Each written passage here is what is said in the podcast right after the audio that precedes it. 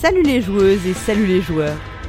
Nous sommes en novembre 2022 et vous écoutez Proxy Jeux, le podcast qui vous parle de jeux de société.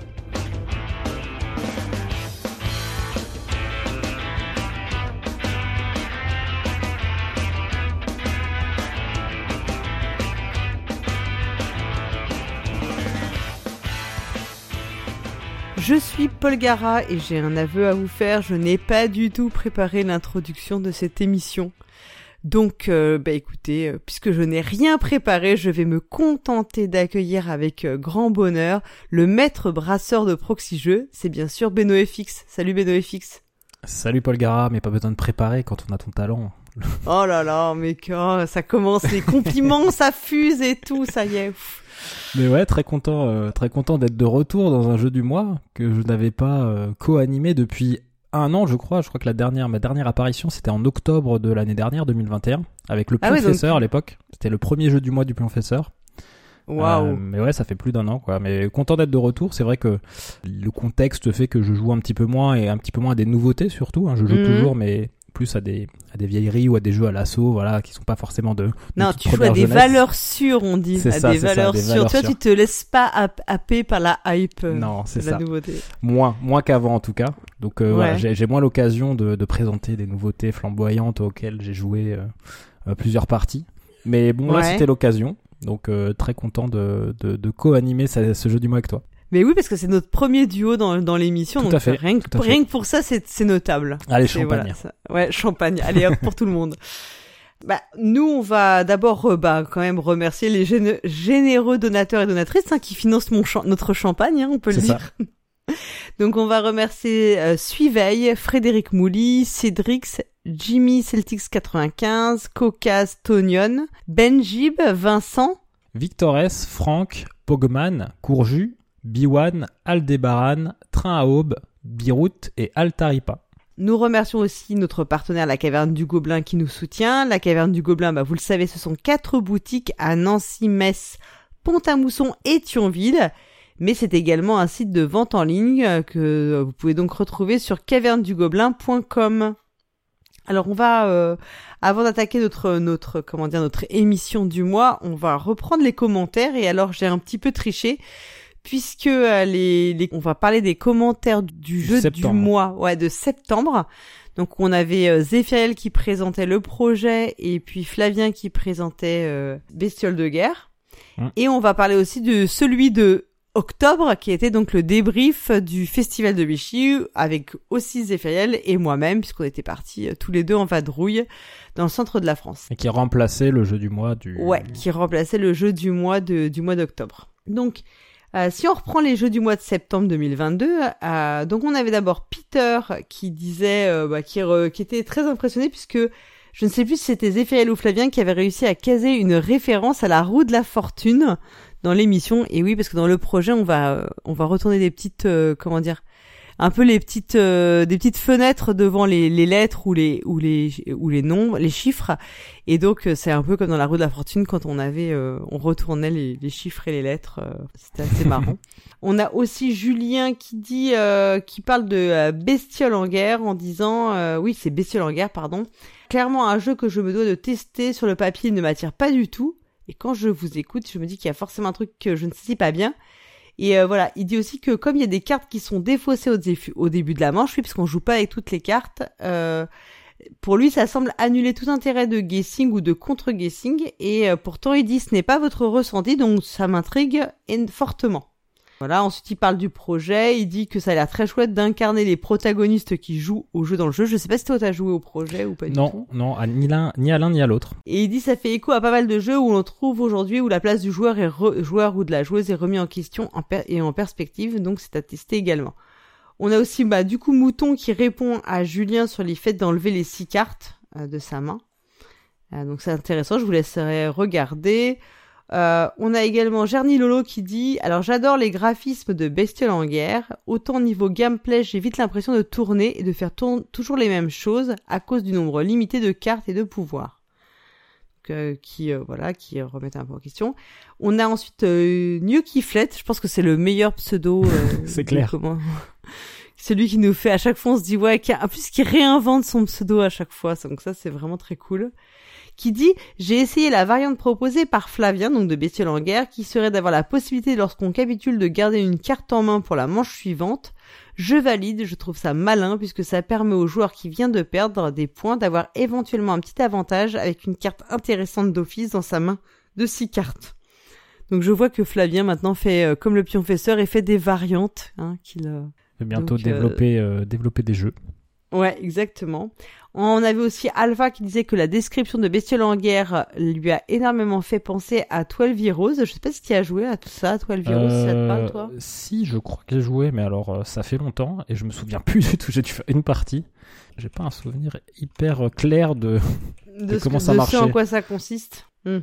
Alors ensuite, on a un commentaire d'une certaine Paul Gara ah tiens donc. Ouais, voilà. Puisque en fait, euh, bah, euh, c'est c'est moi hein, et j'ai répondu à l'appel de Flavien puisque euh, Flavien savait quand il l'a présenté que je n'avais pas du tout aimé mon expérience du jeu de Bestiole en guerre puisque j'y avais joué en festival. Alors j'en ai fait qu'une partie dans des conditions un peu particulières puisque en festival c'est jamais je pense les conditions idéales ouais, pour ouais idéales c'est pas des vraies conditions de quand t'es chez toi tranquille et tout donc j'avais essayé d'expliciter un petit, il me demandait d'expliciter mon propos, moi je suis un peu feignante donc je ne, je ne le fais jamais dans les commentaires et là j'avais quand même essayé de faire l'effort donc j'avais expliqué, alors je, je sais pas si je reviens dessus mais en gros, euh, ce que j'expliquais, c'est que moi, dans, la, dans le jeu, j'ai pas du tout l'impression de construire quelque chose ou de mettre en place une stratégie, contrairement à ce que eux, euh, ils avaient l'air de ressentir, parce que Zéphiriel avait aussi joué au jeu et aimait bien. Euh, moi, je trouve que le jeu est très aléatoire et comme c'est un jeu d'affrontement, bah ça me pose un peu problème parce que euh, dans un jeu d'affrontement, si t'as beaucoup d'aléas, bah en fait t'as très peu de chances de t'en sortir, selon mon point de vue.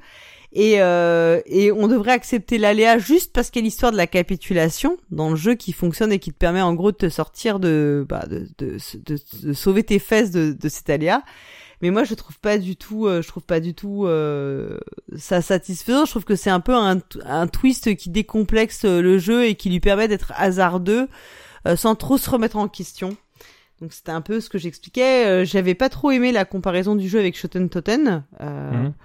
Je trouve que effectivement il y a une il y avait une ressemblance qui était plus visuelle parce que de la même manière que dans Shoten Toten tu as posé des places des, des cartes devant toi à des endroits comme devant les bornes. Hein, donc ça, tu retrouves un peu cette idée-là. Sauf que dans, moi je trouve que dans Shoten Toten c'est très euh, évident ce que tu fais parce que euh, c'est des couleurs et des valeurs et tu les vois, euh, tu les embrasses d'un regard très facilement. Alors que là, bah, il y a des pouvoirs sur les cartes. donc effets, ouais, Donc déjà, c'est déjà toute une couche de beaucoup plus compliqué dessus. Voilà, tu peux jouer en plus des cartes face cachée. Donc je trouve que en fait ça ça alourdit le gameplay et ce qui passe avec Shoten Toten parce que c'est euh, voilà, tu l'embrasses d'un regard là, c'est pas du tout la même chose. Et puis euh, voilà, moi j'ai pas du tout euh, aimé le l'idée de la capitulation, je trouve ça nul parce qu'en plus moi je ne capitule jamais moi monsieur donc voilà, et je trouve ça très laid. Au, en plus le, jeu je trouve pas beau du tout donc voilà. Donc j'ai essayé d'expliquer un peu, je je sais pas si Flavien me répondra. Euh, on a fini, ouais, on a fini pour donc les, les retours. Et si on, on revient sur le, le, jeu du mois d'octobre, on parle, on avait donc le débrief de Vichy. On avait eu un, un retour de Grégory Grard, qui est un des co-auteurs de Sur les traces de Darwin, un des jeux dont on parlait avec Zéphiriel, et qui nous disait euh, On dirait que vous étiez avec nous lors du développement, c'est fou. Vous avez à peu près exprimé tout ce qu'on a voulu mettre dans ce jeu avec Mathieu. Donc Mathieu, c'est Mathieu Verdier bah, j'avoue que le commentaire a été euh, hyper agréable à lire parce que c'est vrai que c'est un jeu pour lequel on a eu un vrai coup de cœur euh, avec Zephyriel.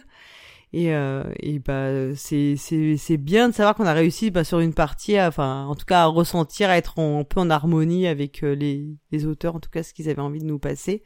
Et c'est un jeu auquel j'espère avoir l'occasion de rejouer puisque il est annoncé en sortie que en plutôt vers mi-année 2023, donc je pense qu'on aura le temps d'y rejouer. Quoi. Ouais, c'est un des jeux qui m'intéresse aussi, euh, enfin que j'avais repéré un petit peu mhm. euh, dans, les, dans les nouveautés à venir. Et euh, on peut dire que le monde est petit puisque Grégory Grard, c'est aussi l'auteur de Mots Malin, qui est le dernier jeu que j'ai chroniqué sur le jeu du mois il y a un an, et que Mathieu Verdier, son co-auteur, du coup, on va en parler aussi aujourd'hui. Oui. puisque moi j'avais parlé aujourd'hui de fédération. Mais oui, je suis fait la même réflexion, c'est que vraiment le, monde du jeu est vraiment tout petit. Euh, et du coup, toi, Paul Gara, tu vas nous parler de quoi aujourd'hui? Eh ben moi, je vais vous parler de attention, t'en as un, t'en as un, parce que j'ai révisé avant de venir. Prononciation. Brian Burrow. Enfin, je le dis bien, mais maintenant, maintenant, si vous avez, vous avez le temps de réfléchir à ce que c'est. Voilà, je suis allée écouter la prononciation vraiment en gaélique pour Ah. essayer de de- d'être euh, vraiment correct, quoi. Et pour les Français, ce sera Brian Boru, euh, au roi d'Irlande. Ça marche aussi. On comprend. Euh, je te propose qu'on commence par fédération? Ouais, tout à fait.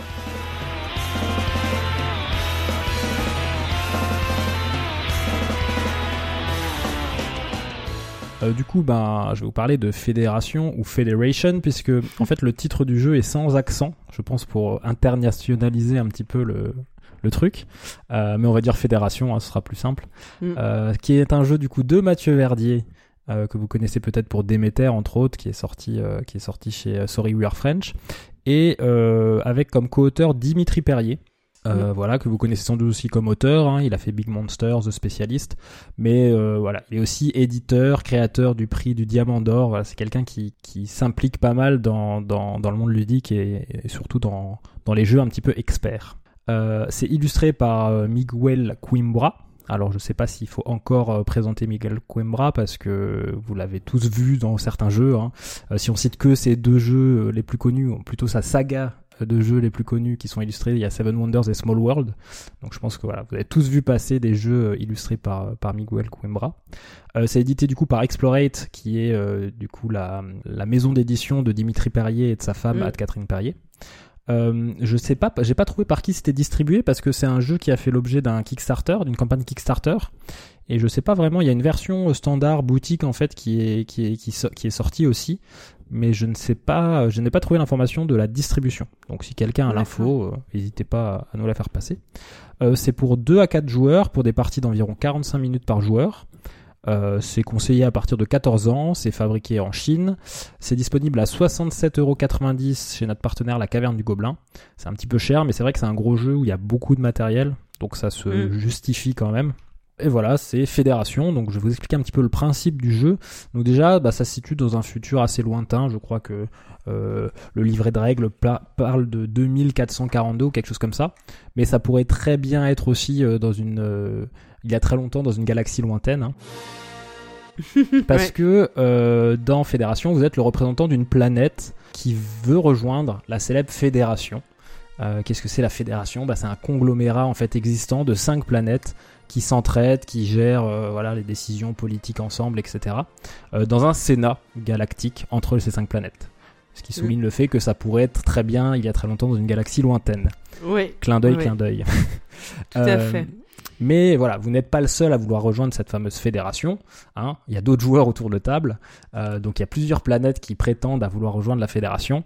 Mais il n'y aura qu'une place pour euh, eh ben, tout simplement le, la planète la plus prestigieuse, celle que la fédération considérera comme la plus prestigieuse, euh, pourra la rejoindre. Et la fédération vous laisse 5 ans qui vont, vont correspondre en fait aux 5 manches de la partie euh, pour vous départager entre différents euh, postulants à cette fédération. Euh, donc fédération c'est un jeu de pose d'ouvriers vous allez en fait envoyer vos ambassadeurs au Sénat, hein, au fameux Sénat galactique, pour essayer de, euh, ben, de gagner le respect de, de, de la fédération et surtout des représentants des cinq planètes qui, euh, qui constituent cette fédération. Donc on, on est là dans un, dans un bon gros euh, Eurogame, hein, avec comme méta- Mm. mécanique centrale la pose d'ouvrier, je l'ai dit. Et donc chaque joueur va avoir quatre jetons ambassadeurs qu'il pourra en gros placer au Sénat à chacune des manches. Euh, sachant que dans le Sénat, il y a plusieurs salles qui correspondent à plusieurs actions possibles. Euh, donc, 5 manches fois 4 jetons, euh, ça fera une vingtaine, enfin ça fera même 20 actions piles sur le plateau principal au total. Et sans rentrer trop dans le détail pour les explications, le joueur pourra disposer aussi d'un plateau personnel qui permettra de déclencher des actions et des scorings secondaires. Ce qui est un élément important du gameplay. Euh, mais voilà, qui est pas, que j'ai pas besoin forcément de détailler pour, euh, pour Mm. l'explication. Globalement, quand on va poser nos ambassadeurs au Sénat, il y a deux natures euh, d'actions principales qui sont disponibles au Sénat. La première, c'est des actions qui sont liées justement aux cinq planètes de la Fédération, qui sont présentes sur le plateau, euh, et, qui vont permettre en fait d'effectuer une action sur une de ces planètes. En gros, je me place sur euh, la planète de la couleur correspondance au Sénat, et ça va me faire la plupart du temps avancer, ou ça va me faire faire une action, euh, récupérer une tuile ou ce genre de choses, sur une des cinq planètes qui ont toutes une particularité, une spécificité, et on va dire un- un- une manière de fonctionner différente.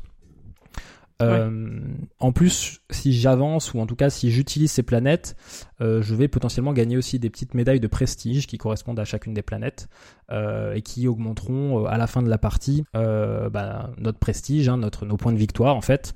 Et je reviendrai un petit peu sur ce détail-là parce que c'est un détail qui est intéressant dans le jeu. Donc des actions, les premières actions qui permettent d'avancer entre guillemets, de, de, faire des de faire des actions sur ces cinq planètes euh, particulières. Donc chaque planète a une couleur hein, pour la rendre facilement identifiable pour ceux qui perçoivent correctement les couleurs. Voilà, on a une planète euh, euh, orange, une jaune, une euh, verte, une bleue et une rose, je crois, quelque chose comme ça, de tête.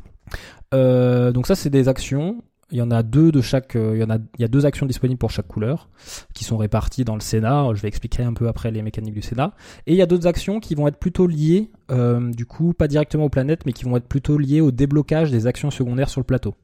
Encore une fois, sans rentrer dans le détail, mais euh, pour déclencher vos, vos actions sur votre plateau personnel, il va y avoir un certain nombre de conditions. Il va falloir un, un certain niveau d'accréditation, va falloir pouvoir envoyer des vaisseaux sur euh, vos actions secondaires, il va falloir aussi débloquer ces actions-là. Donc il y a d'autres actions qui vont permettre plutôt de débloquer cette partie-là.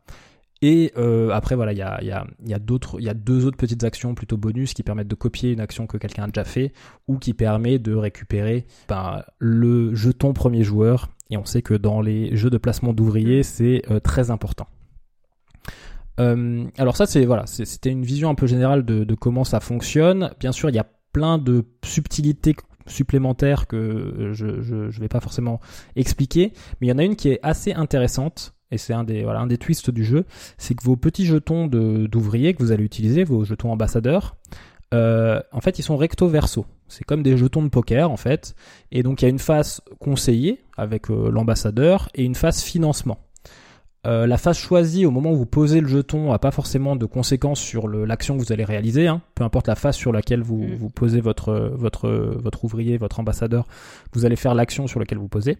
Mais par contre, elle influe après sur d'autres paramètres, et en particulier sur des paramètres de fin de manche. Par exemple, la phase conseillée, en fait, elle va être numérotée de 1 à 3. Euh, vous avez 4 jetons, il y en a 2, 1, 1, 2 euh, et 1, 3. Et en fait, cette valeur va servir à départager en fin de manche des majorités. Parce que dans le Sénat, en fait, le Sénat est réparti déjà en deux ailes, l'aile droite, l'aile gauche, et euh, il y a trois rangées, trois lignes en fait dans le Sénat. Et donc en fin de en fin de manche, à chaque fin de manche, il va y avoir des points qui vont être attribués pour les majorités dans chaque ligne, et aussi la majorité globale euh, dans une des ailes, l'aile qui aura la majorité justement de, de valeur de de ces conseillers. Euh, Il y a une loi qui va être votée, et la loi ça va être aussi un scoring spécifique de fin de manche. Et euh, la phase financement, par contre, donc l'autre phase, euh, elle, elle va pas compter dans ces majorités de fin de manche. Par contre, la phase financement, elle va faire avancer des grands projets qui sont présents euh, sur le plateau principal aussi. Et ces grands projets, voilà, c'est aussi un, un petit twist euh, du jeu, c'est que si ces grands projets à la fin de la partie sont financés, donc si on arrive au bout des Mm. pistes de ces grands projets, ça va aussi déclencher des scorings avec une notion de, de majorité, en tout cas sur certains éléments du jeu. Ouais, c'est-à-dire qu'il y a quand même des. Ce que tu expliques, c'est qu'il y a quand même un moment, il faut qu'on arrive quand même à s'entendre. Euh, Enfin, on a intérêt quand même parfois à faire avancer les projets ensemble, euh, C'est ça. Parce qu'on espère marquer des points dessus. Ouais. Et euh, c'est un, un équilibre à trouver quand même. C'est ça, c'est ça, parce que faire avancer Mm. le projet, euh, si le projet va pas au bout, bah en fait on l'aura fait avancer pour rien, parce que s'il est pas terminé, si vraiment la piste, même si on est aux trois quarts, même si on est à la- à l'avant-dernière case du projet, si euh, le projet n'est pas terminé, le scoring de ce projet-là ne se déclenchera pas du tout. Donc des fois on va mettre des efforts alors qu'on aurait pu peut-être mettre un, un- jeton sur la phase conseillée et puis gagner des points par majorité, etc. On l'a mis sur la phase euh, financement pour essayer de mettre le projet euh, sur de bons rails et pour aller au bout du projet. Et peut-être que ça, on l'aura, on l'aura fait pour rien à la fin. Et donc, faut essayer de se mettre d'accord avec d'autres joueurs pour éventuellement financer ces projets-là pour arriver au bout. Mais par contre, à la fin, le projet sera financé. Et en fait, il y a des points qui vont être, qui vont être donnés à plusieurs joueurs, mais avec un système de majorité. Donc, il y a, il y a un joueur qui aura plus de points que les autres. Donc, on aura potentiellement cofinancé quelque chose. On aura Mm. dépensé de l'énergie et des, et voilà, et des, des jetons sur cette phase-là pour euh, déclencher quelque chose qui va donner potentiellement des points. Enfin, plus Mm. de points en tout cas à un autre joueur. Donc, c'est toujours, voilà, c'est, bah, c'est un jeu euh, de toute façon qui est, euh, qui est un jeu de placement d'ouvriers, donc qui va être beaucoup sur le rythme, sur voilà les choix qui sont des fois un petit peu difficiles. Hein, c'est, il faut faire, il faut faire Mm. des choix. On n'a pas, on n'a pas beaucoup d'actions finalement. Hein. On en a 20, comme je l'ai dit, euh, euh, sur le plateau principal. On en aura peut-être, euh, euh, peut-être une petite dizaine, même pas sur le plateau secondaire. Je dirais euh, 8, euh, peut-être 8 si, si on 8, 10 si on se débrouille bien. Donc il n'y a pas tant d'actions de ça.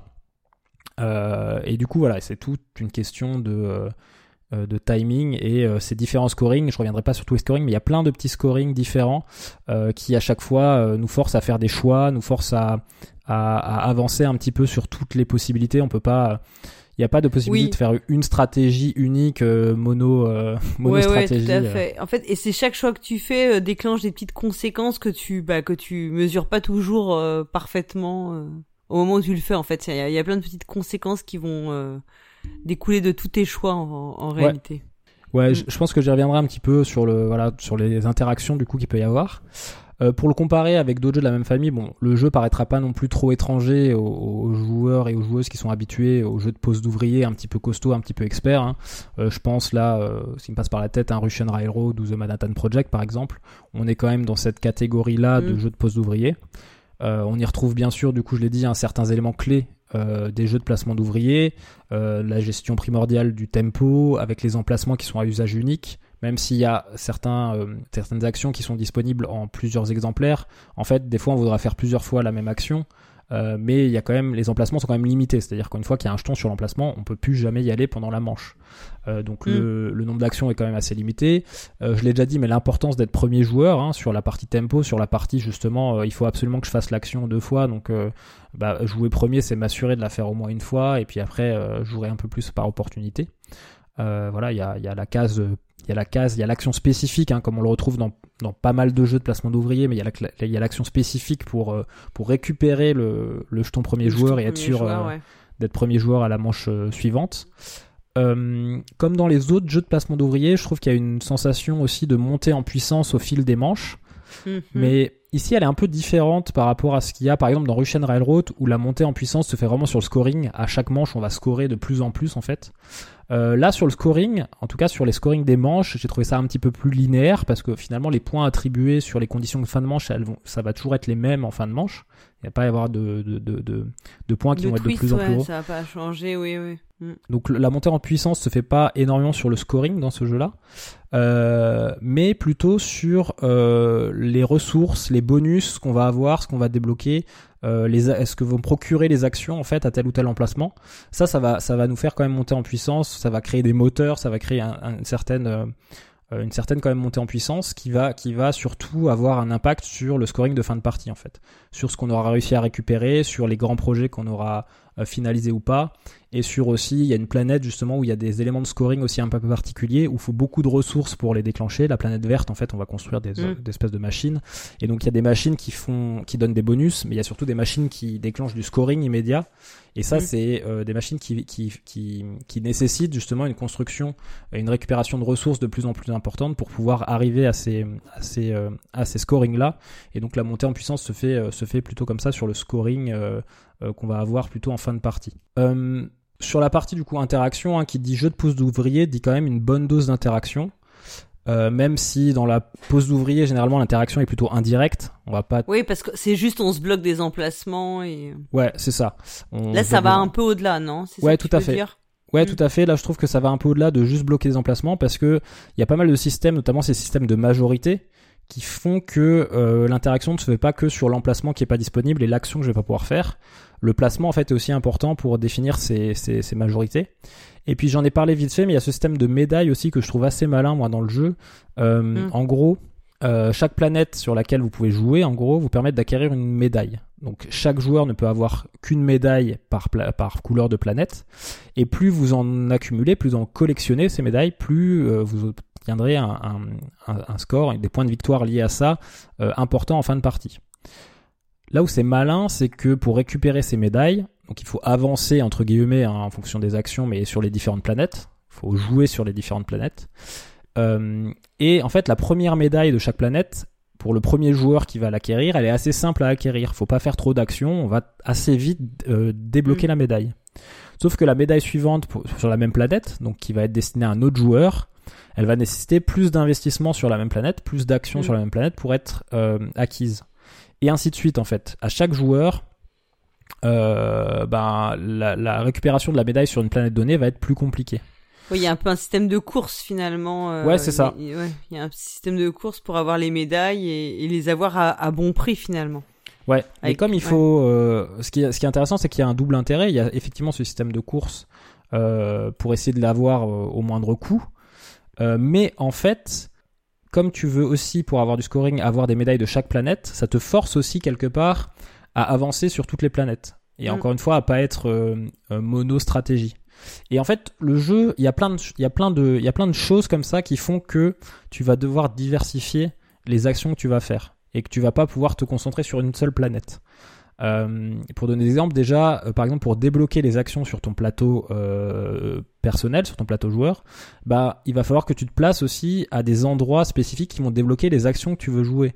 Donc, tu pourras pas te mettre n'importe où ou faire une stratégie que tu as en tête si tu veux aussi pouvoir débloquer des actions spécifiques. En gros, si tu te mets tout le temps sur la même case avec ton jeton financement, tu vas débloquer tout le temps. finalement, tu vas, tu vas pas, tu vas pas débloquer une nouvelle case de ton plateau personnel, puisque les cases du alors j'ai peut-être pas très bien expliqué ça, mais quand tu joues une, un jeton du- sur la phase financement, euh, en fonction de là où tu l'as joué dans le Sénat, ça va te débloquer aussi un emplacement de ton plateau personnel. Mm. Ça va rendre disponible un emplacement de ton Une plateau nouvelle personnel. action en fait, une de tes actions euh, facultatives euh, supplémentaires, ouais. Ouais, tout à fait.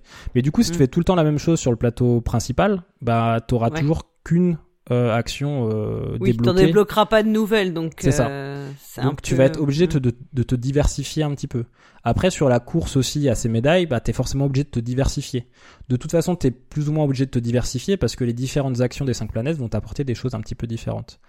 Et ça va même plus loin. Il y a un petit côté, euh, il y a même un petit côté un peu un peu knizia dans, dans justement une une un des scorings. Mm. c'est justement ces machines là qui vont te donner un scoring euh, en fin de- enfin un scoring pendant la partie mais souvent plutôt sur les dernières manches la quatrième ou la cinquième parce que il faut y arriver. Mais quand tu vas scorer ça ça va te donner deux paramètres en fait. Par exemple planète bleue et euh, planète rouge. Et tu scoreras Le plus faible, le plus faible des deux voilà. Donc, Ouais, euh, voilà. oui, oui. Donc ça, ça, ça t'oblige, tu peux pas te permettre de ne de de laisser négliger de côté, euh, ouais, ouais. de laisser de côté, euh, ouais. alors Ce qui, forcément tu vas bonne, pas ce qui est une bonne carotte pour obliger effectivement à faire un peu de tout et euh, c'est ça un peu tout dans le jeu, quoi. C'est ça, et, euh, et du coup, ça, je trouve, c'est une force du jeu. Et bien sûr, tu pourras pas tout faire à fond, donc il faudra quand même faire des choix. Tu vas quand même développer plus ou moins des, stratégies sur, sur, sur quelques-unes des planètes, mais tu es vraiment obligé, enfin, si tu veux, euh, t'es jamais obligé de rien, mais je veux dire, si tu veux performer et essayer d'avoir un Mm. score le plus, le, le plus haut possible, tu es oui, obligé tu peux de pas faire diversifier. d'impasse, ouais. Tu peux Ouais, pas c'est faire d'impasse, ouais. C'est pas comme dans certains autres jeux où tu vas, euh, tu, tu vas vraiment euh, spammer une seule stratégie et puis faire un gros score sur cette stratégie-là. Euh, non, t'es obligé de te diversifier, t'es obligé de, te- de toucher un petit peu à tout quoi qu'il arrive. Mm. Euh, voilà, je trouve, je trouve globalement tout ça est malin. Après, je trouve que ça peut aussi, euh, si, on doit trouver un petit peu des points, des, points un petit peu moins bien, je trouve que du coup, euh, ça, équilibre un petit peu trop aussi les parties. Alors, j'ai pas eu le temps de faire des dizaines et des dizaines de parties, mais globalement, je trouve que les scores, enfin les, les deux trois parties que j'ai fait, le score final est, est relativement, il n'y a pas de gros écarts en fait. Donc c'est vraiment, euh, alors sur des petits détails et tout, je pense que c'est important. Sur le timing et tout, tu peux prendre de l'avance. Peut-être en fonction des grands projets aussi qui sortent ou pas, ben ça va faire prendre de l'avance à, à, à certains et pas à d'autres. Mais globalement, il n'y a pas, euh, y a pas des énormes écarts comme j'ai pu connaître sur sur Russian Railroad. euh, bah, c'est- un peu débile même, hein, mais sur Russian Railroad, tu peux avoir des les scores terminent à peuvent terminer à 400, 500 points et tu peux avoir euh, 200 points d'écart avec le deuxième. Enfin, dans dans les cas extrêmes, en fait, ça peut vraiment euh, ça peut vraiment être très très punitif et très euh, très écarté. Là, j'ai l'impression que alors moi j'apprécie, hein, mais le jeu est très bien équilibré. C'est vraiment euh, voilà très euh, Ouais. Ouais. très très équilibré sur euh, bah voilà t'as le même nombre d'actions tu peux pas récupérer de entre guillemets d'ouvriers supplémentaires donc tu vas pas faire euh, plus d'actions qu'un autre sur le plateau sur le plateau principal et du coup il y a un équilibre comme ça qui a été cherché je pense truc très très mathématique d'équilibre qui moi ne me dérange pas mais qui peut-être peut peut peut gêner certaines certaines personnes Ouais, moi, je trouve que c'est. Enfin, moi, j'ai j'en ai fait une partie et euh, je trouve que c'est un jeu où t'es vraiment, tu marches comme un peu un, un, un funambule sur une corde, quoi. Tout, tout ce que tu Mm. fais, c'est vraiment. euh, C'est vraiment ça, c'est très, euh, t'es tout le temps en équilibre et t'as vraiment cette sensation que tout est en équilibre. Alors sur la première partie, tu fais beaucoup de bêtises, bien sûr, mais Oui, oui. Mais euh, voilà, tu, tu te rends vite compte que tu marches vraiment en équilibre et que le moindre faux pas peut faire la différence. Enfin, voilà, c'est des petites choses en fait. C'est à, à des petites choses que ça joue. euh. Ouais. Mm. Et, Mais c'est ça euh, qui est, voilà, c'est ça qui est agréable aussi. Ouais, c'est ça qui est. euh, Et je suis assez d'accord avec toi que le jeu est très malin dans le sens où il t'oblige en fait. euh, Enfin, il, il coupe court à toutes les à tous les joueurs les joueurs et joueuses qui voudraient un peu faire pas c'est pas de l'anti-jeu mais tu vois qui voudraient faire une seule stratégie Mm. euh, ne pas faire un peu de tout ne pas aller chercher toutes les médailles etc ne pas euh, bien jouer leurs influences Ouais. finalement euh, le, le jeu te remet il te recadre vraiment, ouais euh, il te mm. recadre toujours dans son chemin finalement dans, Ouais. dans ce qu'il te propose quoi euh, par le game design et pas euh, et, et de façon plus ouais de plus indirecte ou en tout cas tu, tu le vois moins comme une obligation que comme vraiment une nécessité de, de le faire quoi Alors moi je trouve ça bien, mais effectivement ça, euh, alors c'est un jeu de timing, c'est un jeu voilà de d'action, c'est c'est Mm. c'est assez millimétré, mais il y a pas vraiment de grosses mauvaises décisions. Je pense qu'il y a pas Non, un moment où tu ouais. fais une action et en fait euh, bah ça te gâche euh, tout le reste de ta partie. Donc c'est assez agréable parce que et surtout je pense que sur ce qui est agréable je trouve c'est que tu mets en fait il y a cinq manches, mais sur les deux trois premières manches, peut-être même sur la quatrième, euh, t'as as rarement quelqu'un qui va se détacher. En tout cas à 4, à, à 2 c'est peut-être différent parce que parce que du coup euh, tu nous expliqueras un peu comment ça se passe Mm. euh, à moins de joueurs. Moi je n'ai joué qu'à 4 malheureusement, mais à 4 euh, t'as- t'en as en tout cas sur les parties que j'ai faites, t'en as rarement un qui va se détacher vraiment sur les premières manches et qui va apparaître irrattrapable ou quoi. Ça, toujours, euh, c'est toujours bien balancé en fait, bien équilibré. Et, euh, et c'est vraiment à la fin et notamment sur cet enjeu des, des médailles et des projets, des grands projets que les Mhm. différences vont se faire et, et, ça je trouve ça intéressant parce que la t'as un petit peu le, le, le suspense qui monte et qui et qui et qui euh, et qui éclate en fait à la fin là où sur d'autres jeux en fait euh, dès le troisième tour ou la troisième Oui, manche tu vois qu'il y en a un qui a distancé tout le s'est monde ouais qui s'est détaché et tout ouais, et qui est sur le bon rythme et que tu pourras jamais rattraper quoi Mm. Ouais, je pense que c'est un jeu où tu peux avoir du rebondissement et un peu de Mm. suspense en, en, en vrai. Alors, euh, euh, moi, je l'ai dit, j'ai fait qu'une partie, donc je pense que c'est plus compliqué d'avoir un- une vraie opinion là-dessus parce que bah tu fais des erreurs sur une première partie parce que tu bah tu pars un peu comme ça. Euh, souvent dans les tu jeux, tu des voilà, choses tu-. Ouais des jeux un peu lourds quand c'est quand même un jeu un petit peu lourd. Enfin, Oui. c'est pas il y a beaucoup de paramètres ouais, à prendre en compte Ouais, donc quand tu démarres la première partie que t'as jamais joué, bah forcément tu tu pars un petit peu, euh, tu tâtonnes. Euh, mais je pense qu'effectivement, euh, quand tu quand tu connais le jeu, de toute façon, il y a il y a c'est tellement équilibré que euh, que t'as euh, ce sentiment que t'as pas de mauvaises décisions et que ça va jouer à peu de choses et à Mm. beaucoup de subtilité finalement. Ouais, tout à fait. Euh, sur la partie euh, thématique et adéquation avec le thème, bon, ça je trouve que c'est un avantage globalement des jeux de placement d'ouvriers, euh, à mon sens, hein, parce que les jeux de placement d'ouvriers c'est quand même fondamentalement très mécanique et la thématique passe souvent un peu au second plan. Mais c'est assez facile de justifier en fait les, mécaniques du placement d'ouvriers par, par un thème parce que finalement envoyer des petits bonshommes faire tout un tas de trucs sur des actions euh, bah Mm. tu peux tu peux imaginer en fait un peu n'importe quel thème et en fait ça passe bien ça reste ça reste Oui. cohérent en fait tu peux envoyer je sais pas euh, chercher du bois comme tu peux l'envoyer négocier dans un sénat où tu vas faire avancer quelque Mm. chose ça c'est pas complètement incohérent d'envoyer quelqu'un faire quelque chose et donc c'est l'avantage des placements d'ouvriers je trouve que les thématiques euh, se fondent plutôt bien généralement avec les mécaniques même si euh, les jeux restent euh, fondamentalement très mécaniques Oui, et même si en vrai le thème est peut-être un peu plaqué, en fait ça t'arrives quand ça. même à le, re- à le recoller Ouais, pas trop et, à, mal et quoi. à le retranscrire pas trop mal. Mm. Et donc je pense que c'est le cas ici. Hein. Je pense pas que le, le jeu soit vraiment parti de la thématique au départ, mais euh, et puis la thématique est pas si centrale que ça, mais elle est plutôt bien intégrée, je trouve, au jeu. Tu vois, on se. Et, et après, la, la dimension du thème politique cadre avec l'idée des majorités, qui est Ouais. quand même aussi l'autre facette du jeu. Et, euh, Ouais, tout à fait, tout à fait. ouais. et ça, ça fonctionne assez bien, puisque c'est un peu l'idée... Enfin, oui, ça forcément, euh, c'est un peu l'idée qu'on a, quoi. Ouais, après, tu vois, je trouve que c'est un peu. Euh, effectivement, t'as l'histoire des majorités avec l'aile droite, l'aile gauche qui va faire voter une loi. Ça, je trouve ça pas mal, tu vois, dans le concept. Mais par Mhm. contre, le, le vote de la loi, bah, c'est euh, des points de victoire, en fait. Tu vois, le- la notion de loi, elle est pas. Elle est pas très retranscrite, c'est juste, euh, bah, on va faire des points sur telle planète ou on va faire des points sur telle planète. Ouais. Et du coup, Oui, c'est un scoring que- de voilà, fin de manche. c'est euh, un ouais, scoring de ouais, fin de manche, donc tu sens que Oui, c'est plus le- artificiel, ouais, ouais. voilà, il y a un Mm. petit côté artificiel, mais bon, globalement, je trouve que c'est le thème est plutôt quand même bien bien intégré euh, sur ce jeu-là. Euh, du coup, Bah, ce, qui est, ce qui est vrai, c'est qu'au niveau du thème, quand, quand tu le vois même euh, visuellement sur le plateau, euh, tu peux pas t'empêcher de penser, euh, oui, comme tu l'as dit, hein, euh, galaxie, au, euh, au Star. Wars de, euh, je sais plus si c'est la menace fantôme ou ceux d'après Oui. où tu vois les avec petites, le euh, Sénat. euh, le Sénat où tu vois, où t'envoies, t'as l'impression d'envoyer Jar Jar Binks euh, quand tu sais, il dit qu'il destitue le, le chancelier, là, il fait la connerie. Tu vois vraiment cette scène, enfin, tu le vois, tu le vois vraiment, tu penses à la scène en, en, en, en- carrément, quoi. Enfin, tu vois vraiment bah, ça, Je pense quoi. que c'est Mm. volontairement référencé. Oui, il y a des ouais. petits clins d'œil, ouais, ouais. En plus, même, il y a des, enfin, t'as des tuiles que tu récupères avec des, des personnages qui sont un peu des, les érudits, qui sont des aliens. Il y en a qui ressemblent vraiment clairement à des créatures que des tu pourrais rencontrer de dans une, ouais. ouais, tu pourrais les rencontrer dans une cantina sans cantina, problème. ouais, c'est clair. Tout à fait. Donc, euh, oui, t'as beaucoup de clins d'œil, euh, je pense, dans le terme d'univers, ça, ça- tu peux Mm. pas t'empêcher de penser à ça, quoi. Après, sur la partie effectivement euh, illustration, euh, on est dans quelque chose d'assez, euh, d'assez, euh, de très coloré en fait. Les Ouais. couleurs sont assez, euh, donc c'est un parti pris, euh, voilà, qui, qui est intéressant. Moi, moi j'aime bien encore, mais c'est vrai que ça peut ne pas plaire à tout le monde. C'est des couleurs assez, euh, assez fluo en- entre Un guillemets. peu cri... on pourrait dire Un criard, si on, criarde, est- si on ouais. était méchant, on dirait que c'est un peu criard, ouais. un petit peu criard donc donc ça fait quelque chose qui qui, qui visuellement du coup saute un petit peu au visage mais euh, mais je trouve que c'est quand même plutôt bien foutu au niveau de, de tout ce qui est icono et tout ça. Enfin c'est assez clair les zones de jeu sont bien définies. Ça ne gêne pas euh, la lisibilité du jeu. Mm. parce que j'avais peur un peu au début quand j'ai vu la, le plateau et tout. Je me suis dit ah les couleurs comme ça euh, très tec- très contrastées très très vives euh, j'avais peur que ça gêne un petit peu la compréhension, la lisibilité, mais ça va, c'est plutôt euh, de ce côté-là, c'est plutôt bien foutu.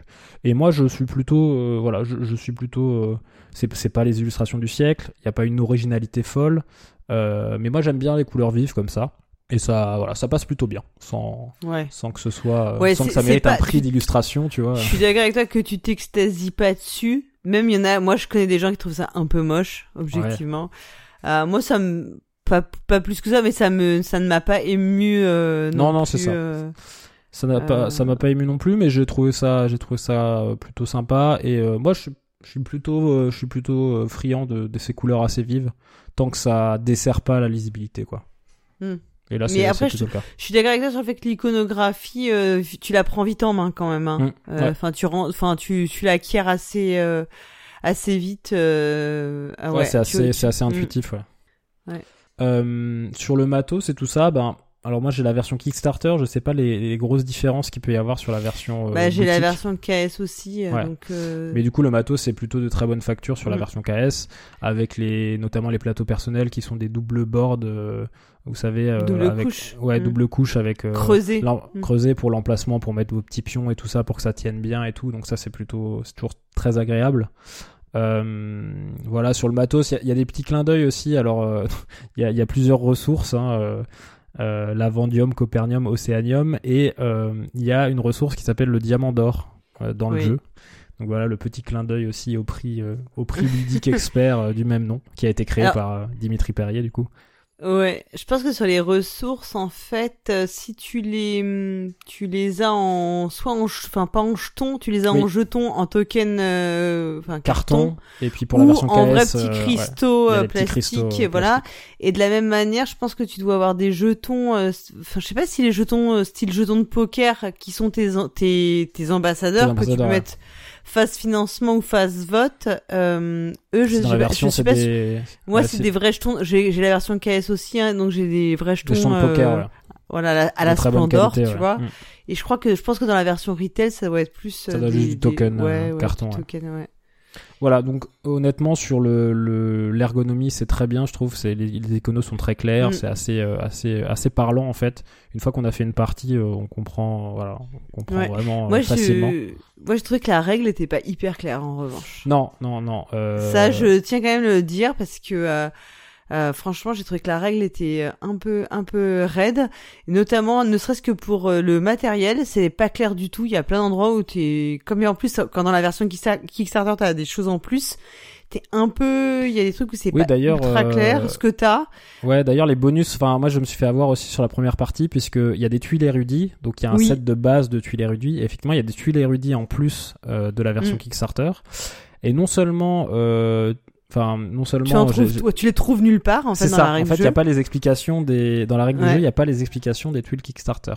Ouais. Euh, et donc, tu... moi, moi, en fait, au début, j'ai pas du tout fait gaffe, donc j'ai mis un nombre de tuiles qui Mhm. correspondait à ce qu'il fallait installer. Et en fait, on s'est retrouvé avec des tuiles Kickstarter euh, Sans qui, explication. euh, qui n'avaient pas d'explication, dont on comprenait pas forcément l'icono. Alors, j'ai toujours pas cherché du coup. Et du coup, je la cherchais, donc je voyais les numéros parce que effectivement, après ça, c'est plutôt bien foutu. Les tuiles qui sont dans le jeu de base, elles ont chacune un- une référence en fait, donc on peut très vite trouver euh, l'explication de la tuile détaillée pour la référence. Mais là, j'avais des références qui n'étaient pas dans le bouquin de règles. Donc effectivement, je, bon, bah, on les a enlevées, on a joué avec les tuiles de base et, et euh, c'est dommage qu'ils aient pas mis un petit, euh, Ouais. un petit Ouais, spécifique. Même les- pour la mise en place, moi j'ai trouvé qu'il y avait des choses que... il y a quand même un peu de mise en place dans le jeu. Je trouvais que la mise en place c'était pas hyper, pas toujours hyper clair dans la règle. Euh, après la règle est relativement claire sur la le, les tours de jeu ce que tu fais, Ouais. mais c'est surtout de la préparation. Je trouvais que c'était pas si évident que ça. J'ai eu, franchement, j'ai comme t'as quand même beaucoup de matos Hmm. quand tu tu dépunches tout, enfin que tu Oui, oui, oui, c'est vrai que ouais, au début, c'est un petit peu. Mm. Bah moi, je, je t'avoue que j'ai- feuilleté la règle, mais j'ai regardé une vidéo règle aussi. En fait, il y avait joué à Essen euh, l'année dernière. Ah, Euh, on avait fait une demi-partie, euh, une demi-partie à Essen. Donc j'avais un peu, enfin j'avais pas tous les détails en tête, mais j'avais un peu les Mm. règles en tête. Et après j'ai regardé une vidéo règle aussi, voilà qui était qui était bien expliquée. J'ai refeuilleté la règle pour les deux trois détails, un peu pour la mise en place effectivement et pour les deux trois détails qui que j'avais pas que j'avais pas retenu. Et mais oui, je, suis- je suis d'accord avec toi sur notamment sur le matériel KS là, euh, bah, c'est pas spécifié ce qui est du matériel KS et il n'y a pas les explications des, des trucs en plus. Ça c'est un petit peu dommage quand même. Sur Mm. un KS, voilà, sur un des jeux, on a dit à à 70 euros et plus avec le, les frais de port KS et tout. Donc c'est euh, ouais, ça c'est un peu dommage. Je, je suis je suis d'accord. Mm. Euh, donc le public clairement c'est plutôt c'est plutôt pour le joueur assez expérimenté. Hein. Euh, c'est pas c'est pas un jeu que vous allez sortir euh, le dimanche midi avec mamie et papy je pense pas Euh, voilà c'est un c'est un- quand même un jeu on, on est on a dit 45 minutes par joueur et joueuse donc effectivement à nous euh, on a la, la, la- la- j'ai fait une partie à l'assaut il y a deux semaines je crois on, on était sur 40 50 minutes d'explication de règles plus après ouais c'est ça euh, un peu de moins de 3 heures de partie quand même on n'a pas mis à 45 4, minutes ça. à 4, ouais, on était sur, Ouais. euh, je pense, 2 heures et. On a mis 3 heures et demie en tout, je pense, explication compris. Oui. On, a, on était sur du, je pense, 2 heures, 2 heures et demie de partie, plus euh, quasi une heure d'explication de règles. Oui, je pense que quand tu connais le jeu, c'est une demi-heure Ça- par joueur. Ouais, c'est ça, ça peut aller plus vite. Là, Mm. effectivement, euh, moi, c'était ma deuxième partie et les autres découvraient complètement. Donc euh, voilà, c'est le temps, le temps de mettre en route. Après, au final, ça passe assez vite, mine de rien. C'est ça qui est étonnant, Ouais. c'est qu'on joue pratiquement deux heures, mais en fait, on fait pas tellement d'action. Donc quand on dit, bah, on arrive à la dernière manche, on se dit, ah, putain, merde. Euh, En fait, j'avais Ouais. plein de trucs en tête à faire encore. et- Et, et mes projets sont pas financés. Et mes projets surtout. sont pas financés et je- ça va se finir beaucoup trop tôt. Là, j'ai quatre actions. J'ai quatre actions, faut Ouais. que j'aille deux fois là, deux fois là. C'est sûr que toutes les actions seront pas possibles. Donc, il va falloir que je trouve un autre truc, mais, euh, Mm. mais bon, c'est ce qui est, c'est ce qui fait aussi le charme, je trouve, de ce genre de jeu, c'est que tu peux pas tout faire. Et que du coup, bah, t'as le, voilà, t'as, t'as le choix de tes, de ce que tu fais qui est, qui est d'autant Mm. plus in- important que tu pourras pas tout faire. Mais je suis d'accord avec toi que c'est assez intense en fait, parce que les tours sont vraiment, euh, il y a, c'est très fluide et t'as Mm. pas de, t'as peu de temps mort en ouais, il y a pas de gros temps mort, ouais, Ouais. clairement pas. Il y a pas pour un jeu comme ça, t'as pas beaucoup de ce qu'on appelle le downtime, t'en as pas beaucoup. Et du coup, le temps passe vraiment vite en fait quand tu quand tu joues quoi. Et puis c'est quand même important par rapport euh, bah, au placement dans le Sénat ou à la Mm. phase. Enfin, faut quand même surveiller un peu ce que font les autres en fait. Ouais. Parce que sur les majorités, sur les projets et tout ça, comme il y a cet aspect de majorité, c'est pas chacun, euh, c'est pas genre la seule interaction, c'est comme on l'a dit le plateau central et juste il a fait l'action que je peux pas faire et après de toute façon je fais un truc dans mon coin. Russian Railroad c'est un peu ça, c'est effectivement Oui. tu bloques parce les actions mais après tu développes Ouais. le truc dans ton coin. Tu fais ton, ton ta petite tambouille. Et après, moi, je sais pas si ça t'a fait ça sur tes parties, mais moi, je trouve que les premiers tours, on s'occupe peu des votes. Ouais. Et en fait, plus le temps de la partie Ah ouais, avance, Plus tu t'arrives à la troisième euh, manche et là, tu commences à te dire ah là là là là, euh, là, il va falloir peut-être quand même que je fasse un peu gaffe comme à comment je vote.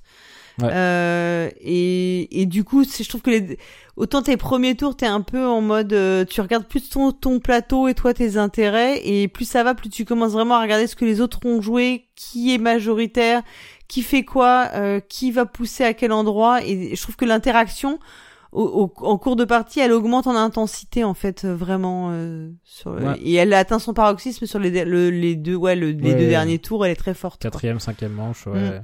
Et ouais, effectivement, et, euh, Et surtout, en fait, les, les, les majorités, notamment sur les lois au début, en fait, tu scores pas énormément parce que Oui. euh, tu scores en fonction de. euh, Ton niveau d'influence, ouais. Ouais, c'est ça, ton niveau d'avancement sur les planètes. Donc au début, t'es pas avancé euh, énormément euh, sur les trucs, mais tu te rends compte en fait que euh, bah euh, y a, y a en fait dans chaque aile du Sénat, il y a une loi qui correspond à chacune des cinq planètes et donc qui va te faire scorer en Mhm. fonction de ton avancement sur la planète. Et en fait, tu te rends compte au fur et à mesure que celles qui sont passées déjà, bah, elles reviendront plus. Donc si Mhm. le truc, euh, si la planète sur laquelle tu veux avancer au max est déjà sortie Mhm. au début, tu sais que tu feras pas beaucoup de points euh, par rapport à ça. Donc il faut, enfin, il faut, il faut quand même être vigilant sur ce qui se passe, quoi. C'est pas, c'est vraiment euh, pas juste tu fais ton truc dans ton coin. Donc ça, c'est, bah, c'est ce qu'on disait, hein, c'est qu'il y a, il y a quand même une couche de d'interaction qui est, qui est plus importante que dans d'autres jeux de, euh, de pose Oui. d'ouvrier un peu euh, du, de- du même, euh, du même Comparable, calibre. ouais, Mm. ouais, tout à fait, ouais, ouais. Euh, sur les configurations, donc j'ai dit, moi j'ai surtout joué, à- enfin j'ai que joué à 4 joueurs. Euh, je pense que c'est la configuration idéale. Après, à 2 et 3 joueurs, donc toi t'as fait une partie à 2 joueurs, Mm. euh, Paul Gara. Il y a fait. des adaptations, je crois qu'il y a des tuiles en fait qui viennent se Oui. mettre sur certaines actions, ce genre de choses. Ouais, ouais, tout à fait. En fait, tu as un système de, de tuiles que tu vas, euh, donc tu vas, alors je, je passe le détail du comment on fait, mais en gros, on va bloquer certaines euh, actions du Sénat en posant des tuiles. Donc selon que t'es à deux, il y en aura plus que si t'es à trois, forcément. Ouais. Et euh, évidemment, l'idée, c'est un peu de, de donner euh, l'idée qu'il y a un, un troisième et un quoi. quatrième joueur qui viennent se poser. Alors un peu, c'est ce qu'on on pourrait appeler des joueurs fantômes, Mm. qu'on n'aime pas trop, toujours euh, trop. euh, Enfin, qui est quand même le signe qu'en principe, le, le jeu est quand même mieux pour être joué euh, dans des conditions, enfin, à quatre. Ouais, parce que ça, du coup ça artificialise un peu Bah, les un choix petit peu de ce qui est bloqué. Ouais. et puis euh, ouais ouais c'est un petit peu artificiel alors évidemment la première partie bah, qu'est-ce qu'on a fait au premier tour? J'ai dit attends on va faire ça puis on va après on va le terminer puis on a complètement oublié parce que moi le joueur fantôme bah souvent je l'oublie donc on s'en est rappelé au troisième tour tu vois donc forcément les deux premiers tours on était hyper cool Ouais. Bon, je dis de toute façon comme on était comme on c'était notre première partie, on était un peu nul, ça a compensé le fait que ce soit hyper facile. Euh, mais oui, voilà, en fait, c'est un système vraiment de blocage d'action, donc tu vas tirer des il y a des tuiles qui te permettent de bloquer certaines des actions du Sénat que tu ne pourras Mm. pas faire.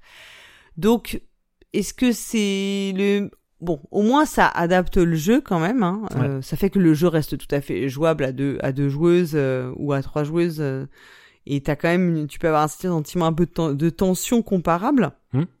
C'est pas le, la- le meilleur euh, moyen. Ça veut bien, ça, ça te laisse quand même entendre que le jeu doit être meilleur à 4 Et puis euh, pour en avoir un peu euh, discuté, enfin que ce soit euh, sur les réseaux sociaux ou de façon générale, oui, la, la vraie tension, elle est à 4 parce que t'as des, c'est un vrai des vraies joueuses que t'as en face de Bah toi oui, et que les décisions, bah, les- elles sont pas coup, juste tu un Ouais, truc au hasard, c'est vraiment une décision exactement, de plus, je me mets là pour avec faire chier. ou- ouais des décisions qui sont et plus intelligentes et parfois plus irrationnelles aussi en fait Oui, parce que c'est oui. c'est ça qui est aussi agréable euh, avec l'esprit humain comparé peut-être à un truc un peu euh, voilà artificiel donc euh, après en re... enfin moi malgré tout j'ai trouvé sur ma partie que la sensation que j'avais eue c'était exactement ce que ce que tu décris à 4 c'est-à-dire euh, la montée de l'interaction qui est plus faible en début de partie et puis dont tu vraiment qui qui est de plus en plus euh, présente dans, dans tes choix euh, au fur et à mesure que la, au fur et à mesure que la partie avance.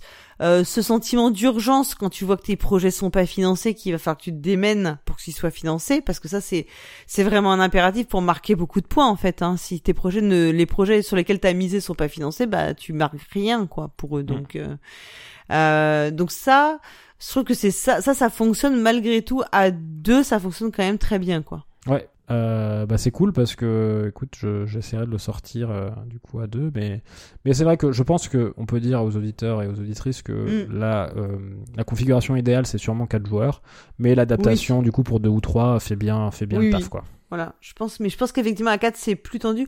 Après sur la durée, tu vois, nous on a deux pour une première partie, on a joué 1h20 hors explication de règles et j'ai trouvé que c'était très correct hein, pour un, Ouais, ouais. un jeu de ce, ce, ce calibre. euh, Bah c'est ça, ça vous fait du Mm. ça vous fait du 40 minutes par Ouais, par voilà, on est quoi. sachant qu'on a été un petit peu lent parce que sur la première partie, bah tu vois euh, parce que à chaque fin de manche, il y a, y a un déroulé un peu scripté à suivre.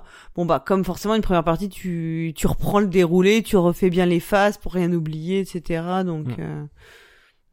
Et relire un peu les iconos euh, parfois ils nous, qui nous manquaient. Donc je pense que quand tu connais un peu mieux le jeu, oui, tu descends à une ouais en une Ouais, en une heure à deux, tu joues quoi. Ouais, mm, ouais, tout à fait. Ouais. clairement. Euh, voilà sur les configurations, sur euh, les contenus, les extensions éventuelles et le contenu additionnel, bah, bien sûr ça vient de sortir en Kickstarter, donc il n'y a pas d'extension pour l'instant qui est prévue ou quoi, mais il y a quelques contenus additionnels, on en a déjà parlé, dont, Mm. dans les tuiles érudits dont on ne connaît pas forcément les règles, et puis il y a aussi des tuiles euh, pour remplacer justement sur la planète verte les espèces de, de machines, enfin de d'industrie que tu construis.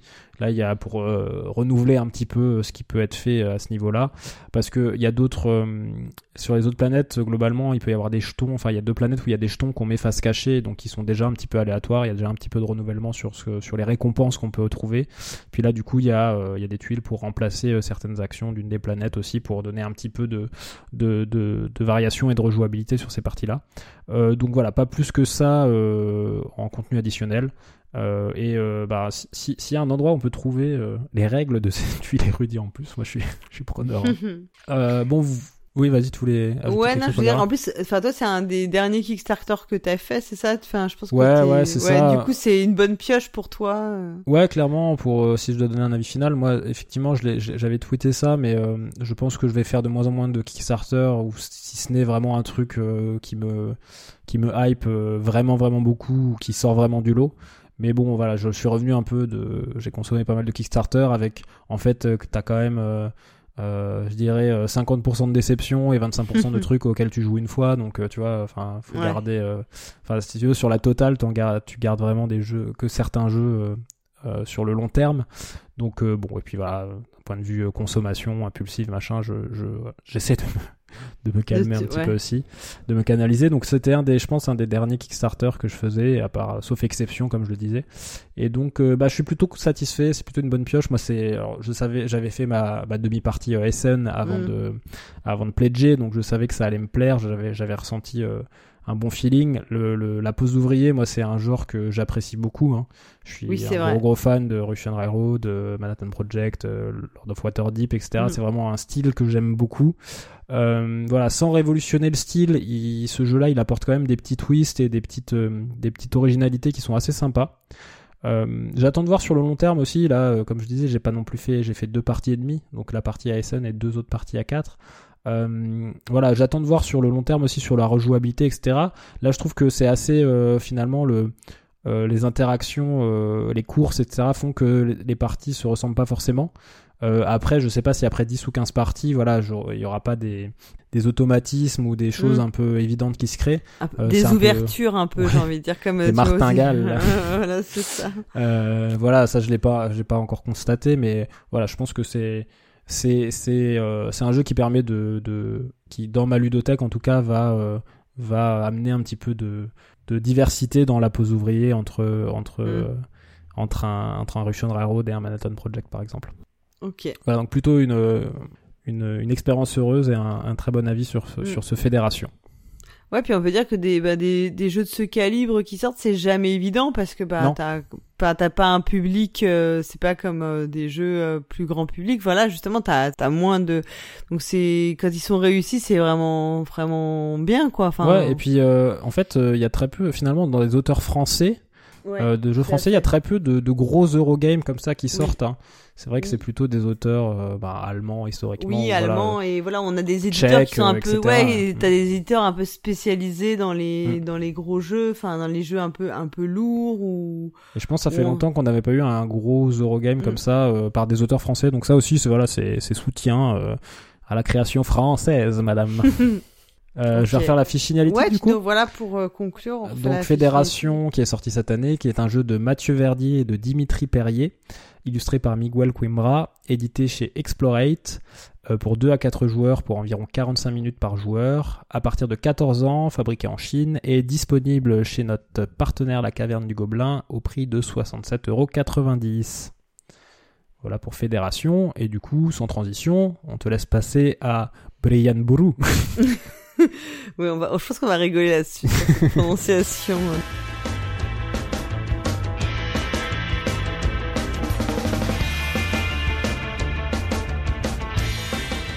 Donc, euh, Brian Burrow, au roi d'Irlande. Donc, c'est un jeu de Pierre Sylvester qui est illustré par Deirdre Debarra. Euh, il est édité donc dans la version, enfin, l'éditeur d'origine c'est Osprey Games. Et euh, c'est Tori Games qui s'occupe de la, de la localisation en français. Il est distribué par Neoludis. Il est prévu pour 3 à 5 joueuses pour des parties de 60 à 90 minutes. Euh, recommandé à partir de 14 ans. Donc on verra que je pense que c'est plus pour des raisons euh, légales que ah. des raisons de euh, gameplay. Il est fabriqué, alors j'avais envie de dire qu'il est fabriqué dans les lacs du Connemara, mais pas du tout. en fait, c'était le moment de chanter du Sardou, ce serait un scoop, attention. Il sort directement du cul d'un mouton. c'est ça exactement. Non, en fait, je ne sais pas, je n'ai pas retrouvé. J'ai regardé sur la boîte euh, rapidement avant de commencer l'émission, mais je n'ai pas retrouvé euh, la fabrication. Et il est disponible à 44,90€ chez notre partenaire, la Caverne du Gobelin. Donc euh, Brian, alors euh, je m'excuse, je pense que c'est Brian Burrow, mais j'arriverai pas à le tenir toute l'émission dans le feu des discussions. Je vais dire un peu comme tous les Français Brian Burrow. Donc euh, je pense que c'est un jeu donc qui avait quand même pas mal fait parler de lui avant de sortir. Je pense qu'on avait beaucoup beaucoup. Euh, ouais, vous en aviez parlé euh, à, à, PEL, non? Alors voilà, ouais, Cyrus y a joué à PEL et nous on y avait joué avant sa sortie aussi aux, Journées Pro Néoludis. Mmh.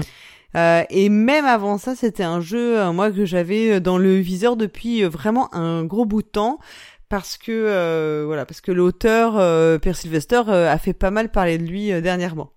Donc Brian Boreux, en fait, bah, c'est un jeu dans lequel les joueuses vont devoir développer, alors, enfin, tout est dans le titre, hein, vont développer leur influence sur le territoire d'Irlande L'idée étant d'unifier les différents royaumes d'Irlande et puis euh, ainsi devenir, bah, à l'instar de Brian Boru, le haut roi d'Irlande, celui euh, qui euh, parviendra à unifier, ouais, voilà, à unifier tous les territoires et, et vraiment régner sur sur cette sur cette île. Donc, bah, pour la petite histoire, ça c'est le côté, c'est l'histoire d'un jeu. Hein, donc, Brian Boru. Alors, on, ça c'est la version anglicisée de son nom, mais en gaélique c'est Boruma. C'était un roi donc irlandais qui a vraiment régné sur l'ensemble de l'île d'Irlande au début du XIe siècle. Il a été vainqueur des Scandinaves, donc les Vikings, à Limerick en 976. C'est un élément qu'on va retrouver dans le jeu. Et il a ensuite soumis euh, progressivement bah, tous les territoires, donc Munster, Leinster, Royaume de Dublin, et va vraiment tenter d'unifier l'Irlande. Euh, et il est très présent dans la mémoire collective. Euh, il est souvent présenté comme un résistant, un vainqueur des envahisseurs, ce qui est une version un peu euh, réifiée, enfin, hmm. ce que je comprends, euh, qui vient un petit peu enrichir une forme de nationalisme, parce qu'en réalité, ce que on comprend, c'est que c'était moins c'était moins conquérir pour rejeter les Vikings à la mer que plutôt pour unifier. C'était plus une, une un comment dire un vainqueur des internes que contre les contre les Vikings. Son, voilà, son, son, premier objectif c'était vraiment d'unifier les, les, territoires euh, irlandais. Euh, c'était plus plutôt là de ça. Et il y a une musique très célèbre qui est une un chant. Alors j'essaierai de le mettre peut-être, on essaiera peut-être de le caser dans l'émission. Un petit extrait de la marche de Brian Boru qui est donc un chant traditionnel irlandais.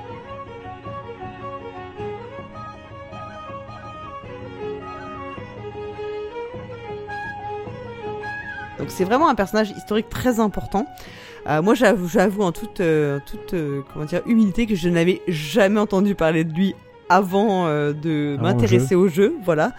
mais je trouve que j'ai vu une statue. Ah oui, parce que on peut dire, on peut révéler que étais, tu es, tu vois, vraiment, mais quel, comment dire Le monde est petit. Hein.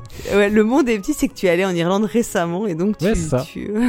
J'étais en vacances en Irlande. Alors pareil, je n'avais pas entendu parler de Brian Boru avant. Euh, J'en avais entendu parler par le jeu du coup parce que j'avais vu le jeu à, Paris ludique sans y avoir joué.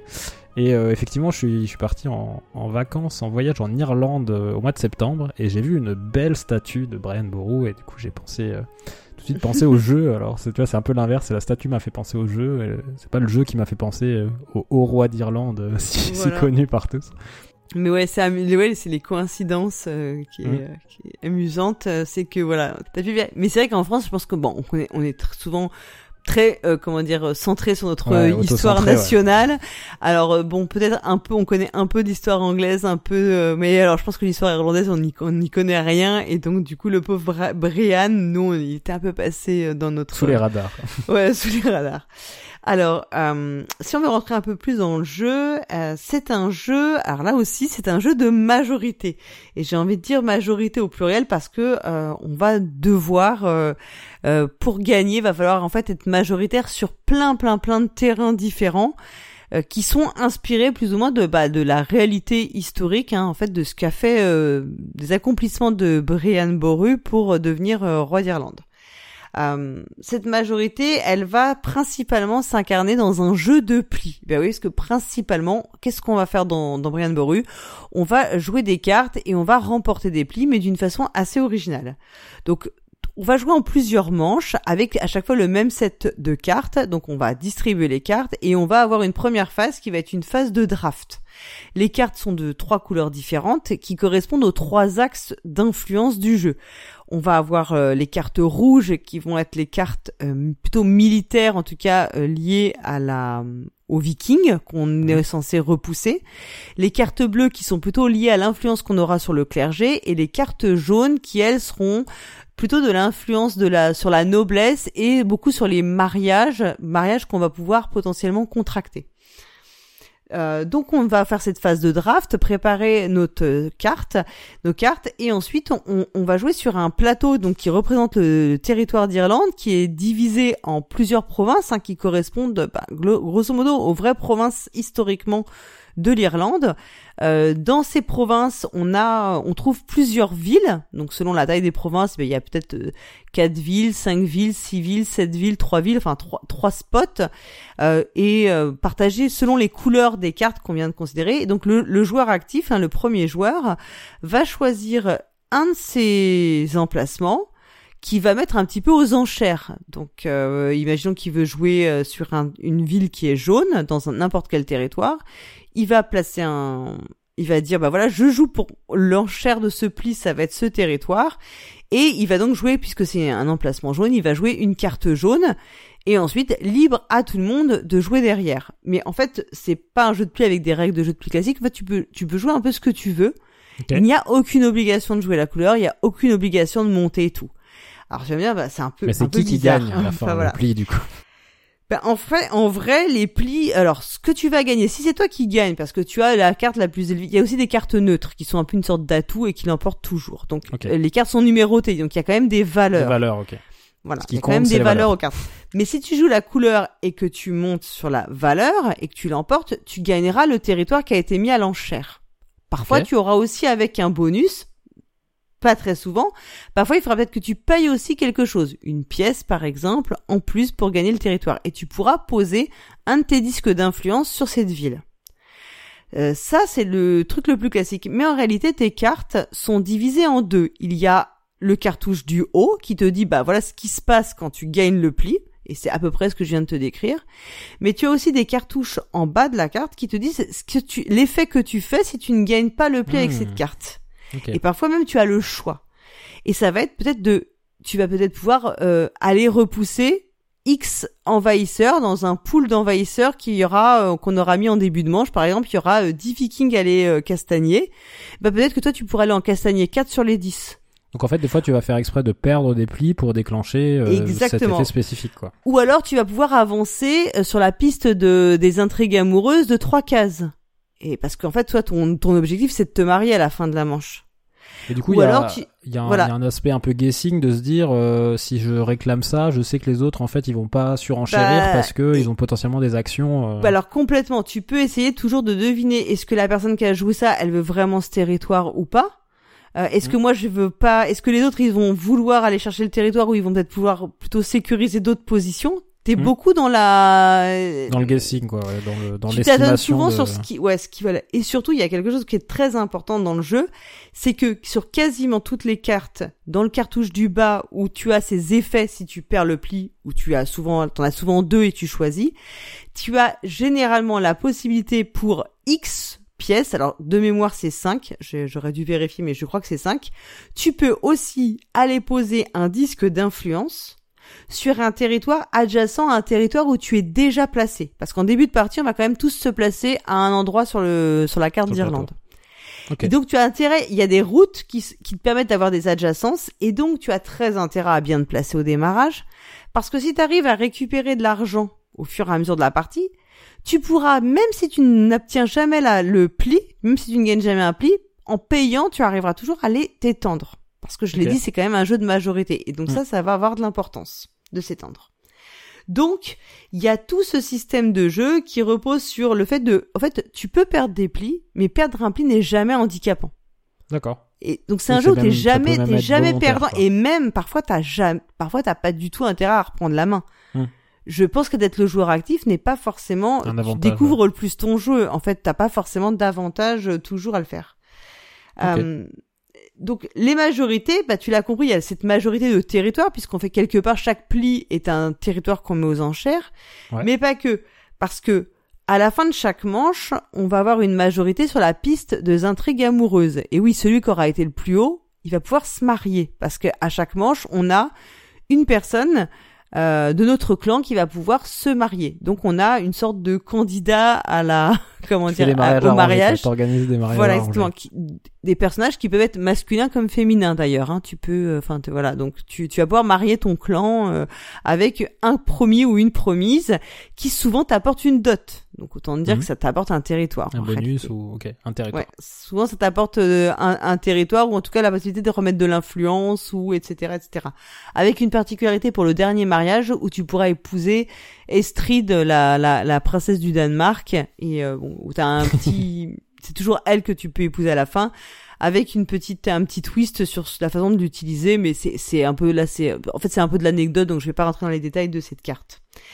En- de la même manière, tu vas avoir une majorité sur qui a le plus contribué à virer les Vikings du, du territoire d'Irlande. Ouais. Et celui qui l'aura fait aura un bonus. Et si jamais il reste des Vikings, on n'a pas repoussé tout complètement l'envahisseur et que quelqu'un n'a pas contribué, lui, Malus. il va, lui, il va se prendre un malus. Ok. Donc, et notamment, en fait, en gros, on va lui mettre un de ses territoires qu'il a, une de ses villes, de ses zones d'influence, va devenir une ville viking, et donc il ne, elle ne comptera plus dans ses majorités. Et on va aussi regarder pour les, la piste du clergé, qui a le plus d'influence sur l'église. Il aura un bonus, il va récupérer une sorte de, de, disque, euh, enfin, d'anneau en, carton qu'il pourra aller mettre à un endroit sur le plateau, et ça lui doublera l'influence de sa, de son influence pour cet endroit-là, en fait. Donc euh, voilà, donc c'est donc en fait t'as des major sur les trois pistes, euh, les trois les trois centres de d'influence, tu as aussi des majorités qui vont t'apporter des bonus pour la majorité globale que tu vas avoir, qui elle est celle qui va se se répandre sur le plateau de jeu, sur le territoire d'Irlande.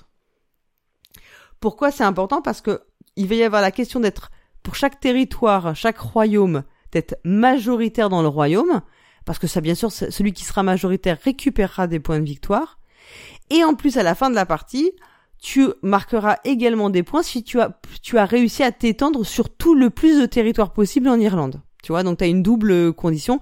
En fait, tu es obligé, tu peux pas te spécialiser dans une province.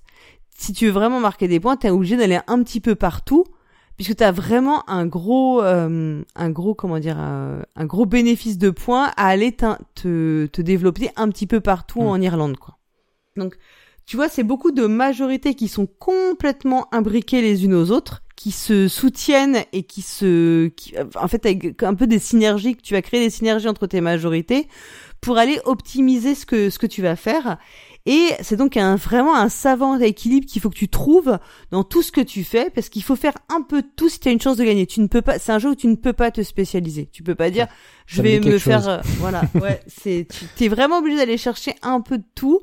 Et c'est un bon équilibre à trouver. T'es toujours sur, bah, t'es toujours un peu sur le fil. Hein. T'es, voilà, exactement la même image que tout à l'heure, le funambule Que sur la corde. Ouais. Ouais, t'es vraiment sur le fil tout le temps et euh, et c'est faisable parce que le jeu ne te bloque jamais puisque tu as toujours ces actions du bas de ton cartouche, même si tu perds les plis et parfois même perdre le pli est plus intéressant. Ok. Alors si on peut comparer avec des jeux de la même famille, bah en fait moi je les compare, je le comparerais beaucoup avec d'autres jeux de Pierre Sylvester. Alors Pierre Sylvester, il a notamment fait deux autres jeux qui sont des jeux de majorité. Donc il y a Polynesia. Euh, je ne sais pas si tu as eu l'occasion d'y jouer, qui est sorti chez Gigamic en français. Euh, Euh, non. J'ai pas joué. Moi, j'en ai fait qu'une partie, mais c'est un jeu aussi avec des majorités qui est assez euh, assez taquin. On peut se faire un peu des, des crasses, parce qu'on peut se faire beaucoup de crasses hein, dans, dans Brian Boru. Je suis pas sûr d'avoir joué à un jeu à, à- à un jeu de Pierre Sylvester du coup. Il a Ça aussi fait euh, Le Roi est mort, Mm. qu'on avait présenté en jeu du mois. euh, qui était alors qui, qui lui qui ressemble je pense euh, l'analogie elle est forte avec Brian Boru parce que c'est un jeu avec un thème historique où euh, alors on n'est pas exactement sur la même période. On est en Angleterre mais on est un peu dans une espèce d'idée de euh, de devenir le, roi d'Angleterre parce que le roi est mort où on va placer des cubes euh, sur le plateau. De la même manière on a la carte de l'Angleterre avec des provinces. Donc enfin visuellement il y a quelque chose qui se ressemble. On pose des cubes on est beaucoup en équilibre. Tu sais c'est un jeu où j'ai intérêt à poser des cubes pour être majoritaire mais en même temps il faut que j'en récupère pour être majoritaire dans la couleur. Donc t'es tout le temps dans l'hésitation entre Enfin, tu vois, il... est-ce que je vais créer une majorité forte dans un endroit, mais je risque d'avoir moins de cubes de la bonne couleur, et peut-être que c'est un autre qui sera majoritaire de cette couleur, et en fait, j'aurais fait tout ça pour rien. Tu retrouves un peu cette sensation d'être toujours sur le fil et euh, voilà un peu ces, ces jeux où, où tu dois toujours faire le bon choix le, le choix intelligent entre euh, euh, garantir ta majorité dans ta main mais aussi la majorité sur le plateau donc c'est vraiment toujours l'équilibre dur à trouver euh, et on- j'ai vu qu'il y avait un autre jeu qui était un petit peu comme ça aussi avec un système de pli et de conquête de territoire qui s'appelle Joraku mais moi je n'y ai pas joué donc je peux pas vraiment faire d'analogie Bon après on peut parler de tous les jeux de majorité, hein, de territoire, Oui, oui. euh, voilà donc on, El connaît tous, on a parlé voilà. dans le dans Ouais, le dans top le- dans BGG. le- euh, Exactement, je pense à ça. Moi j'y ai pas joué donc je, je peux pas trop faire d'analogie, mais je pense que le roi est mort euh, quand tu joues aux deux. euh, même si la filiation, mécanique, euh, ouais, il y a une filiation au niveau des, du ressenti de ce que tu fais, même si au niveau des mécaniques, ça n'a rien à voir parce que dans Le Roi est mort, je joue une carte et je pose des cubes sur le plateau, alors qu'ici, je fais un jeu de pli et en, quelque part, je mets un peu aux enchères un territoire à prendre. Donc c'est pas du tout les mêmes mécaniques, mais Ouais. le ressenti de ce que tu fais est assez proche, je trouve. Alors c'est assez différent, mais dans le côté euh, mise aux enchères d'un territoire, ça me fait penser à, alors à Isle of Sky. Même Oui. si c'est complètement différent parce que c'est un jeu Oui. de tuiles et tu vas placer des tuiles, mais Ouais. euh, t'as ce côté de euh, tu proposes une tuile et il y a une enchère Oui. sur une tuile que t'as Ouais, il proposée. y a une euh, enchère sur un enfin sur un territoire ou sur une construction, enfin sur quelque chose. Mm. Ouais, il y a un peu de ça, ouais, effectivement. Alors, euh, dans ce que je trouve vraiment réussi, bah, c'est l'originalité des mécaniques et la façon dont elles s'imbriquent. Euh, Ouais. Parce qu'en fait, je trouve que ce jeu, euh, bon, ensuite, je, je prétends pas non plus connaître tous les jeux du monde, mais je trouve qu'il ressemble à aucun autre jeu. Euh, la façon dont il est, con- il est construit ne ressemble à aucun autre jeu auquel j'ai joué. C'est ce mélange de majorité, de plis, euh, d'opportunisme dans le bon sens du terme. Moi, j'aime beaucoup les jeux euh, qui te forcent à être opportuniste. J'ai- J'aime vraiment bien ça. Euh, j'aime bien quand en fait tu penses avoir une stratégie, en fait tu vas devoir faire complètement autre chose parce que tu as intérêt à t'engouffrer à un moment donné dans ce que t'offre le jeu. Euh, J'aime beaucoup ça et là c'est vraiment vraiment ce que tu ressens. C'est un jeu dans lequel tu n'es jamais bloqué avec énormément de rebondissements, je trouve, euh, qui crée des parties assez euh, épiques. Alors c'est Ouais. un peu excessif, mais euh, tu peux penser que quelqu'un est vraiment super bien placé et en fait pas du tout parce Il y que euh, de situation. il y a des vrais retournements de situation, il y a des cartes d'atouts en fait, donc qui sont des cartes, cartes neutres en termes de couleurs, mais avec des, des numéros qui vont l'emporter, euh, qui peuvent sortir. euh, Bah, ça, ça va, ça peut te changer complètement la donne. Tu sais pas pourquoi. À un moment, un joueur va vouloir absolument un territoire, alors que toi, tu t'aurais jamais parié là-dessus parce qu'il y a aussi bah, le côté, ce qu'on disait, hein, le fait que parfois les joueurs et joueuses sont un peu irrationnels autour de la table. Ouais. Enfin, il y a des choses un peu, voilà, qui se passent et là, ça te remet en cause tous tes plans. Donc, je trouve qu'il y a beaucoup de suspense dans ce qui se passe autour de la table. C'est assez euh, tendu. Euh, après, t'as aussi tout ce que t'as dans le jeu de pli. Quand on parle de jeu de pli, souvent on pense à des jeux assez techniques comme la belote. Enfin, tu vois, on est tout le Mm. temps, on se dit, c'est des jeux qui sont assez techniques. Hein. Plus tu joues, meilleure tête. T'as vraiment des stratégies et tout. Mais dans celui-là, ça met à mal tout ça parce que comme il y a ces histoires de cartouches du bas qui te donnent des gros avantages, c'est vachement plus dur de parier sur ce que vont faire les autres. Donc t'as vraiment, euh, il faut accepter un peu cette part de ouais d'irrationnel que moi je trouve assez satisfaisante et euh, et, et pas du tout désagréable comme sensation de jeu. Euh, J'adore le thème, en fait le thème est, je trouve super, je trouve ouais, que c'est une grande original. réussite. Ouais, c'est original, ça fonctionne très bien, ça fonctionne très bien avec, alors pas avec le jeu de pli bien évidemment, mais avec l'idée de la majorité. Euh, et puis les trois pistes bah, sont historiquement avérées parce que vraiment ce que j'ai compris en ayant en allant euh, me renseigner un peu sur l'histoire de Brian Boru, c'est vraiment ça qu'il a fait beaucoup de mar il s'est marié quatre fois dans la vraie vie. Donc euh, il a fait beaucoup de mariages qui étaient bah, forcément des mariages d'alliance. Ouais. Euh, il a vraiment en fait. ouais, il a vraiment repoussé les Vikings, donc il y a vraiment ce qu'on retrouve. Il a vraiment appuyé son influence sur le sur le, le clergé, sur la religion pour unifier l'Irlande. Donc finalement ces pistes elles sont elles sortent pas de nulle part et il y a un vrai sens à ce qu'on fait. Alors bien sûr le pli non, Euh, lui c'est une mécanique qui a été choisie. Enfin voilà, je, je, je- qui est assez originale dans la façon dont elle, elle fonctionne. Mais après, sur la majorité et les pistes sur lesquelles on, on, on, on réfléchit, c'est, c'est, je trouve que c'est assez réussi. Je trouve super cool l'idée de se marier dans les jeux. Moi, je, je trouve ça euh, toujours euh, assez, c'est assez pas fréquent. amusant. C'est pas non, fréquent. c'est pas fréquent. Ouais, on en a parlé avec le pion professeur dans les thèmes qui sont pas toujours abordés ou pas très bien abordés. Mm. Euh, alors là, évidemment, c'est un mariage qui t'apporte un gain. Euh, c'est pas forcément ce qu'on on- la, façon dont on voudrait que ce soit traité tout le temps mais bon je pense qu'historiquement c'est le mariage c'est assez avant réaliste. ouais, ouais, c'est assez réaliste. Ah, le niveau- euh, bah, le- Game of Thrones ou ouais voilà c'est un peu ça oui.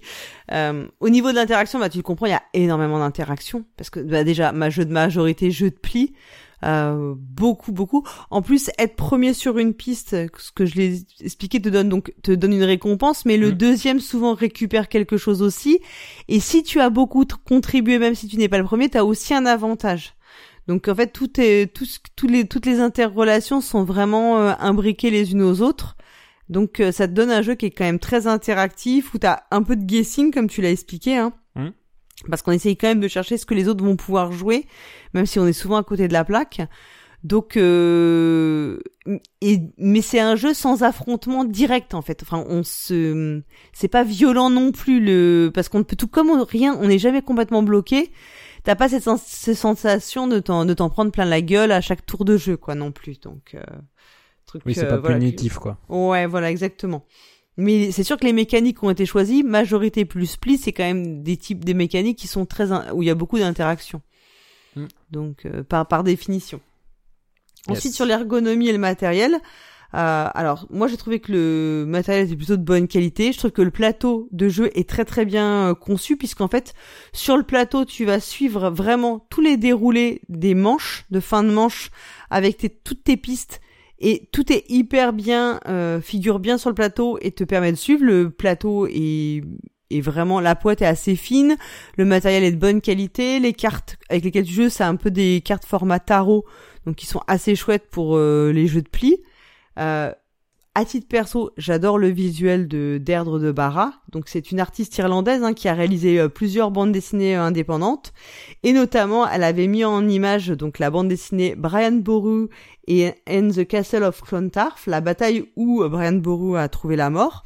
On connaît Donc, bien elle le est- sujet, du coup. ouais. Voilà, elle connaît bien le sujet. Alors je sais qu'il y a des gens qui trouvent ça très laid, un peu naïf. Moi, j'aime- j'aime bien. hein, enfin, ouais. de, de- de ce que je me souviens de, des illustrations, je suis plutôt aussi euh, assez client. Ouais, bah moi je trouve que ça cadre bien avec cette image euh, un peu, euh, euh, enfin ouais, euh, authentique en fait, un peu gaélique. Enfin, ce qu'on imagine, on a un peu dans notre imaginaire qui est sûrement une, im- une image un peu de carte postale, enfin tu vois, un peu euh, Mm. fabriquée, mais je trouve que ça correspond assez bien à l'image qu'on se fait par rapport au thème.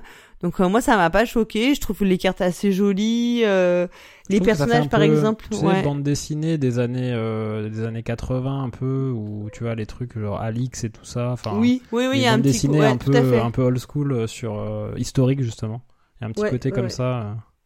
Ouais ouais, je trouve aussi et euh, moi je trouve que ça fonctionne assez bien et euh, par exemple les personnages sur les cartes mariage, elles sont assez chouettes tous les tous les conjoints potentiels euh, sont sont assez bien euh, réalisés. Enfin je moi je trouve que c'est ça fonctionne parfaitement le visuel et euh, je trouve que le plateau de jeu avec la carte de l'Irlande est vraiment très très beau quoi. Ça c'est vraiment quand tu le sors et que tu, tu joues dessus, t'as un véritable un véritable plaisir. Euh, en termes de niveau de difficulté, alors euh, ouais, je le disais, hein, c'est 14 ans et plus. Je pense que c'est vraiment pour une question de, de d'homologation, Oui. de matériel et tout, parce qu'en réalité c'est euh, c'est un jeu qui est tout à fait accessible avant. Euh, pour peu que tu connaisses un peu le jeu de pli, et encore, il n'y a pas, il y a pas, il y a pas la technicité des jeux de pli. Oui, comme tu le Et disais. ensuite- voilà, en réalité, puisque tu peux jouer un peu n'importe quoi, tu arriveras à t'en sortir selon ce que tu veux faire. Euh, bon, euh, je pense que tu peux jouer dès 10 ans sans problème. Même euh, on a joué avec euh, plus jeune, enfin ça peut passer. Euh, ensuite, y a- après, il y a toute la subtilité de bien imbriquer les choses, mais ça, c'est comme dans beaucoup de jeux. Enfin, mais en tout cas, il y a pas de ga- le gameplay est pas en lui-même euh, vraiment laissera pas Insurmontable pour, euh, ouais insurmontable pour un ouais, un enfant. Je pense que 10 ans c'est un bon âge parce qu'après il y a aussi euh, la mécanique et le thème qui sont pas forcément palpitants je pense euh, avant. Euh, mais ça fonctionne bien. Enfin moi pour donner un exemple moi mon fils qui a 13 ans bah lui il a joué sans problème et il a vraiment vraiment bien accroché au, au jeu euh, tant parce qu'on y faisait que le côté historique enfin le, le thème etc lui lui plaisait pas mal. Euh, j'ai joué à 3, 4 et 5 donc j'ai fait un peu euh, les trois Toutes les euh, configurations, ouais. toutes les configurations. Ça fonctionne bien dans les trois configurations. J'ai une, une préférence sur la partie A5 parce que de, de ce fait, il y a encore plus de d'incertitude sur euh, l'issue de la partie, je trouve. Je pense qu'à 3, tu vois plus venir qui va gagner. Ouais, de toute façon, Euh, ça ah, c'est. Mm. En, en règle générale, effectivement, sur des jeux comme ça, de majorité ou quoi, euh, moins t'es nombreux, plus t'as de contrôle, et plus t'es nombreux, plus t'as un petit côté chaotique sur euh, ce qui va se passer, parce que tu peux beaucoup moins prévoir, en fait, ce que, ce que les gens Ouais. vont faire sur, sur, cinq, sur un nombre plus Ouais. important de joueurs, quoi. Oui, oui. Et en plus, tu vas pas jouer exactement le même nombre de manches de mémoire selon le nombre de, de joueurs que tu, joueurs ou joueuses que tu es. Dans une, un des cas aussi, il y a une carte que tu vas laisser de côté. Donc, euh, bah, potentiellement, ça veut dire que peut-être t'auras pas toutes les cartes euh, en main pour jouer.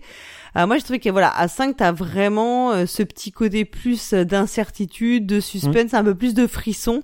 Je pense qu'effectivement, à 3, tu contrôles beaucoup plus le jeu. Euh, mais ça reste toujours euh, très, ça reste quand même très agréable. Hein, le, euh, je pense que c'est plus, t'as plus de contrôle. En même temps, tu peux plus bloquer les autres.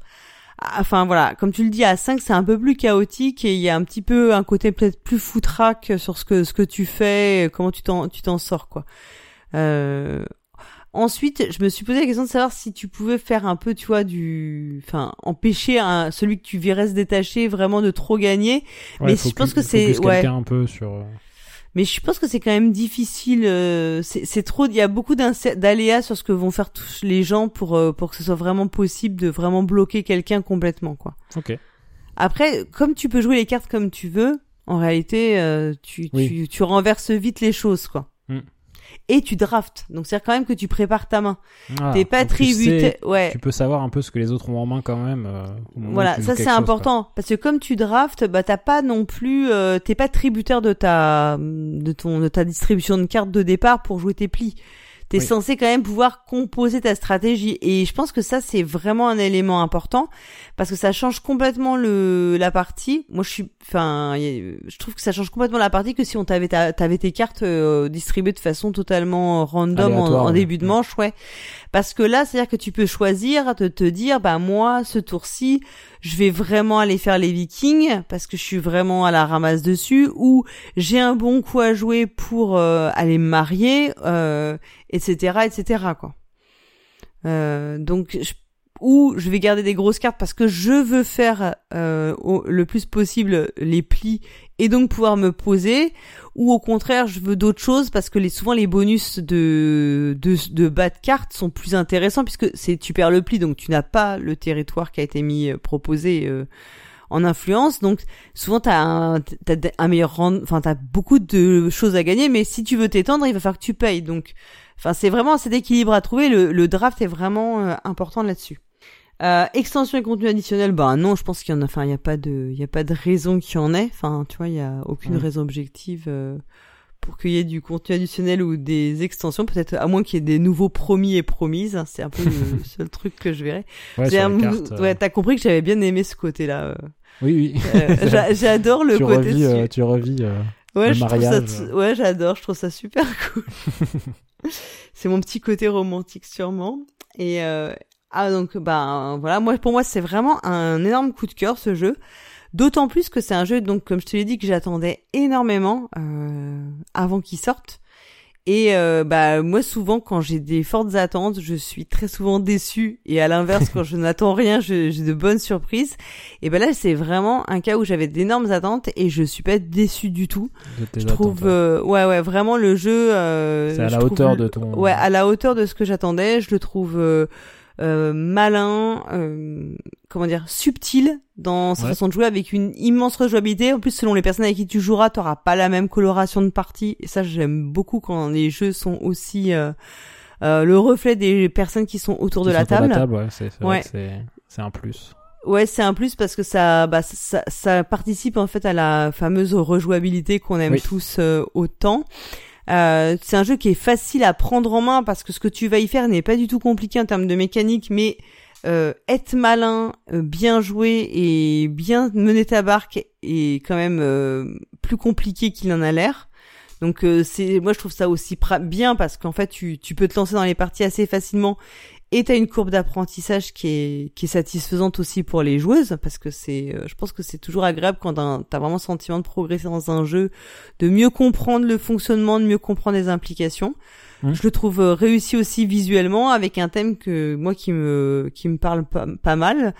Donc euh, vraiment un, un gros coup de cœur. Et je lui trouve pour moi c'est vraiment ça c'est une forme d'originalité alors peut-être que c'est moi qui ai ce sentiment, mais euh, la façon dont les mécaniques sont imbriquées, se plient, cette majorité dont ça fonctionne, je trouve quand même euh, ouais ouais une certaine originalité et en tout cas je trouve que c'est notable d'avoir euh, fait quelque chose qui sorte un peu comme ça de ouais de l'ordinaire quoi. Enfin c'est c'est c'est pas le jeu auquel j'ai l'impression d'avoir joué dix mille fois dans ma vie quoi.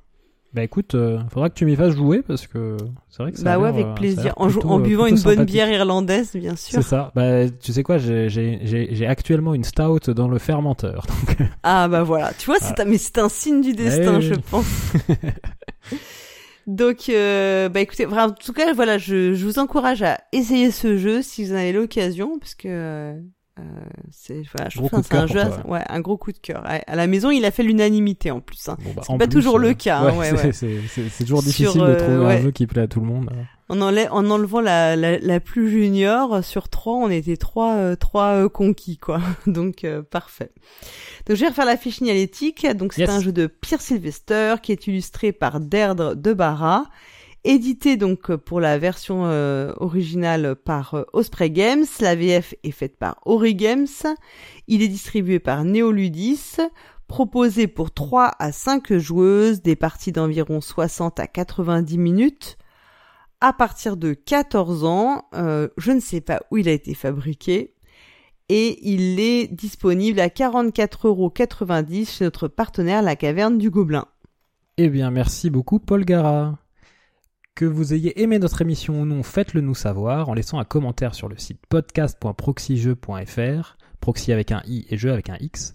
Vous y trouverez toutes les infos sur les sujets que nous avons abordés pendant cette émission. Vous pouvez également nous contacter sur Twitter, sur Facebook, Instagram ou Discord et surtout parler de nous autour de vous. On se retrouve la semaine prochaine pour un dossier spécial consacré à la narration dans les jeux de société. Tu y participes, euh, Paul Gara? Oui, normalement oui. Ok, bah vous retrouverez Paul Gara du coup et euh, le mois prochain pour un nouvel épisode des Jeux du mois avec euh, bah, un nouveau duo exceptionnel hein, qui n'est pas encore tout à fait euh, figé. Exactement. mais en tout cas, en attendant, jouez, bien.